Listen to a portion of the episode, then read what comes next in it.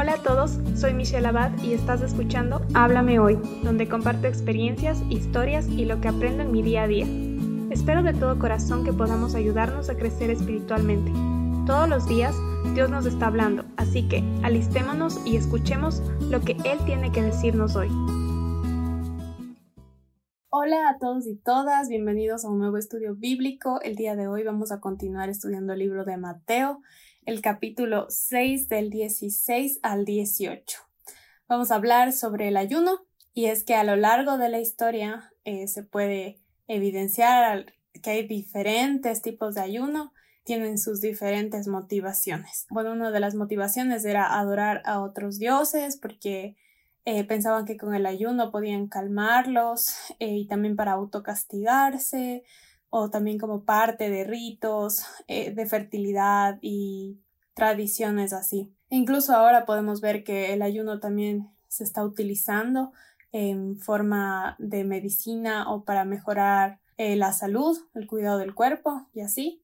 Pero el día de hoy vamos a hablar sobre un ayuno más espiritual, un ayuno en el que, que tiene mucha relación eh, con, con cómo nos acercamos a Dios y tiene también bastante historia sobre la tradición judía y cómo en las leyes se practicaba el ayuno. Así que vamos a comenzar orando. Gracias Padre por este nuevo día de vida. Gracias Señor porque tú estás aquí. Gracias Señor porque podemos leer tu palabra, podemos aprender de ella día a día. Gracias Señor porque nos tienes vivos Señor y porque tienes un propósito en nuestra vida Señor. Te pido que nos acerques más a ti. Te pido Señor que el Espíritu Santo esté eh, aquí hablando, que no sea yo la persona que esté hablando Señor, sino que seas tú. Dirígete a las personas que están escuchando Señor y que esto sea de bendición para sus vidas Señor. Amén. Como bien dije, en la Biblia nos encontramos con un tipo de ayuno que se realiza con fines espirituales. En sí consiste principalmente en abstenerse de alimentos o bebidas, es decir, no comían, no tomaban agua, y en sí el término griego de ayuno eh, se refiere a la abstinencia de comida por un tiempo. Ahora actualmente se escucha bastante de estos ayunos de tecnología, ayunos de las cosas que uno considera que pueden hacernos caer en tentación em, y por eso como que los separas por un tiempo de, de tu vida en sí el ayuno no fue como relacionado con ese tipo de cosas. Ahora yo sé que el Espíritu Santo te puede llamar a, hacer eso, a separarte de la tecnología o separarte de otras cosas que pueden resultar tentadoras para ti. Pero sí quisiera como que llamarles a meditar en, en esto. Estamos alejándonos por un tiempo de esas cosas que nos resultan tentadoras como parte de un ayuno para acercarnos a Dios o es que en realidad debemos alejarnos de esas cosas no como forma de ayuno, sino como forma de vida, de santificarnos. Esto es algo personal, esto es algo que se debe meditar en el Señor. Ah, él irá mostrando en tu vida si es que tienes que quitar esas, esas cosas de tu vida o si es que Él te puede dar quizás la fuerza para, para utilizar, por ejemplo, los teléfonos de una forma adecuada. Eh, yo sé que es algo difícil porque ahora representa en sí eh, algo que nosotros utilizamos a diario, incluso para el trabajo, para estudiar. Yo te diría que ores mucho al respecto a esto. Eso como para cerrar paréntesis porque considero importante. Antes de Cristo, de que Cristo muriera, nosotros estábamos bajo la ley y el ayuno en sí era parte de lo que se hacía para, para demostrar un corazón arrepentido, un corazón que ya no quería vivir en la carne. Y se hacía esto muchas veces al año y aún así el ayuno fue utilizado de mala forma. No se lo hacía realmente para Dios, sino como para ellos, como que podrían conseguir eh, mediante el ayuno y que Dios les podría ofrecer mediante el ayuno. Eso, ahora en la Biblia también encontramos varios ejemplos de cómo se ayunaba y también vemos cómo venían de un corazón que buscaba honestamente a Dios y estaba arrepentido por sus pecados o porque tenías que tomar alguna decisión y necesitabas la sabiduría del Señor, pero siempre era bajo esta voluntad de Dios, pero nunca fue como una forma de pedir que Dios nos dé algo que queramos bajo nuestra voluntad.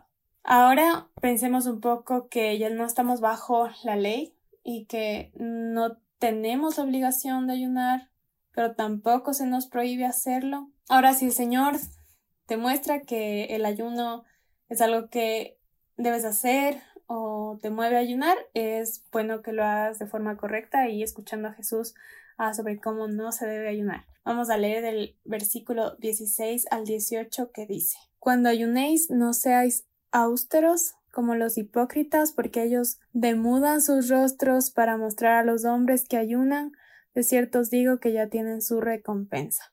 Pero tú cuando ayunes unge tu cabeza y lava tu rostro para no mostrar a los hombres que ayunas, sino a tu Padre que está en lo secreto. Y tu Padre que ve en lo secreto te recompensará en público. En estos versículos vemos cómo hay una actitud humana que siempre está buscando llamar la atención se mostraban, como dice, como los hipócritas, que estaban ayunando. Mostraban eso con sus rostros, quizás cansados, agotados. Jesús toca ese tema del ayuno porque es una práctica que todos conocían, en donde quizás lo hacían semanalmente y, y aún así buscaban que esa acción que se hacía siempre llame la atención y muestre que estás haciendo algo recto, estás haciendo mejor que el resto, en búsqueda de que vean su justicia, y lo bien que ayunaban y que ayunaban mejor que los demás, lo cual quizás suena ilógico, pero muchas veces pienso que, eso es lo que hacemos. Creemos que nuestras formas de adorar al Señor, nuestras formas de acercarnos a Dios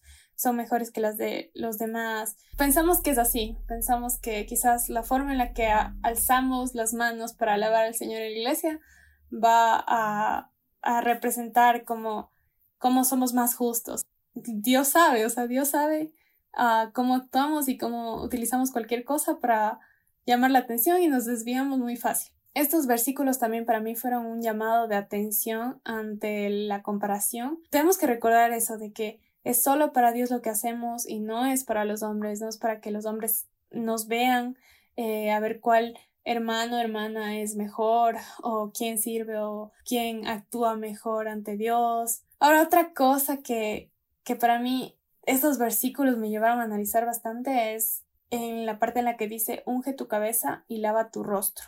En sí el servicio al Señor es a veces cansado, es un sacrificio y Cristo más que nadie sabe eso porque Él dio mucho en esta tierra. Él sabe que muchas veces requiere esfuerzo físico, desvelo y dar esa milla extra. Y Cristo aquí nos muestra que, que es importante que no mostremos como con nuestro físico, con la forma quizás en, las que, en la que vestimos, que no dormimos o que, o que estamos con la cabeza abajo porque hice todo esto por el Señor, así compadécete de mí, porque eso no glorifica a Dios. No, no digo que no canse, sino que es un cansancio que está lleno de gozo, porque es algo que se hace para el Señor, se hace para el Creador y que agradecemos que el Señor nos permite eh, trabajar en la obra. Y ahora, para terminar, solo quiero hablar un poco sobre cómo el ayuno no es malo, porque quiero recordarte eso, que el ayuno no es malo y el Espíritu te puede mover a, a hacerlo. Y si Dios puso el ayuno en las leyes en algún punto es porque parte de nosotros necesita recordar que, que somos pecadores, que, que necesitamos de Dios, que nuestra carne debe morir,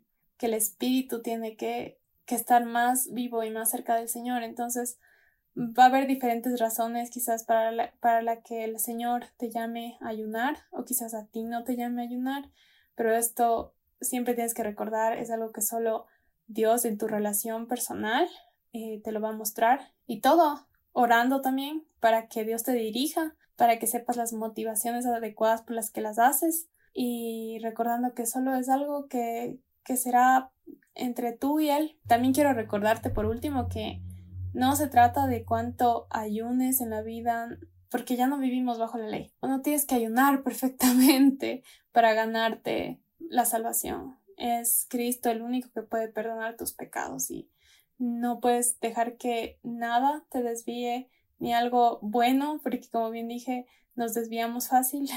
algo tan bueno como el ayuno pueda llevarte a creer que, que pueda ser justificado mediante ese sacrificio. Entonces, eso, solo Cristo puede perdonar tus pecados. Y así es como terminamos el estudio bíblico de hoy. Espero que haya sido de bendición para tu vida y vamos a terminar en oración.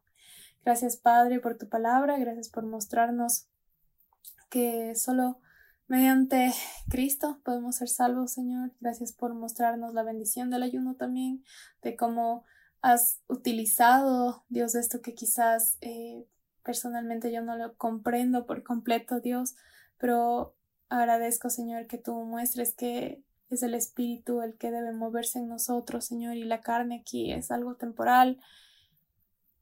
Te pido que nos alimentes espiritualmente, que sobre todo tu palabra no falte en nuestra vida, Señor, que tú nos muestres y debemos ayudarnos, Señor, y que lo hagamos con las motivaciones correctas, ayúdanos a entender muy bien esto que, que es el ayuno, que es muy importante, Señor, para ti. Nos hablas mucho sobre esta actividad en la Biblia, Señor. Te pido por eso, Señor, que nos des mucha sabiduría para poder aplicarlo de la mejor forma, Señor. Si es que es eso lo que deseas que hagamos. En el nombre tuyo oro. Amén. Gracias por escuchar el podcast de hoy. Si lo que escuchaste te ha gustado y quieres saber más, suscríbete para enterarte cuando suba un nuevo episodio. Si deseas contactarme, me puedes encontrar en Instagram como arroba michu.abad y puedes seguir los devocionales en arroba tu palabra es viva. Gracias por tu tiempo, comentarios y apoyo. Espero pronto saber de ti.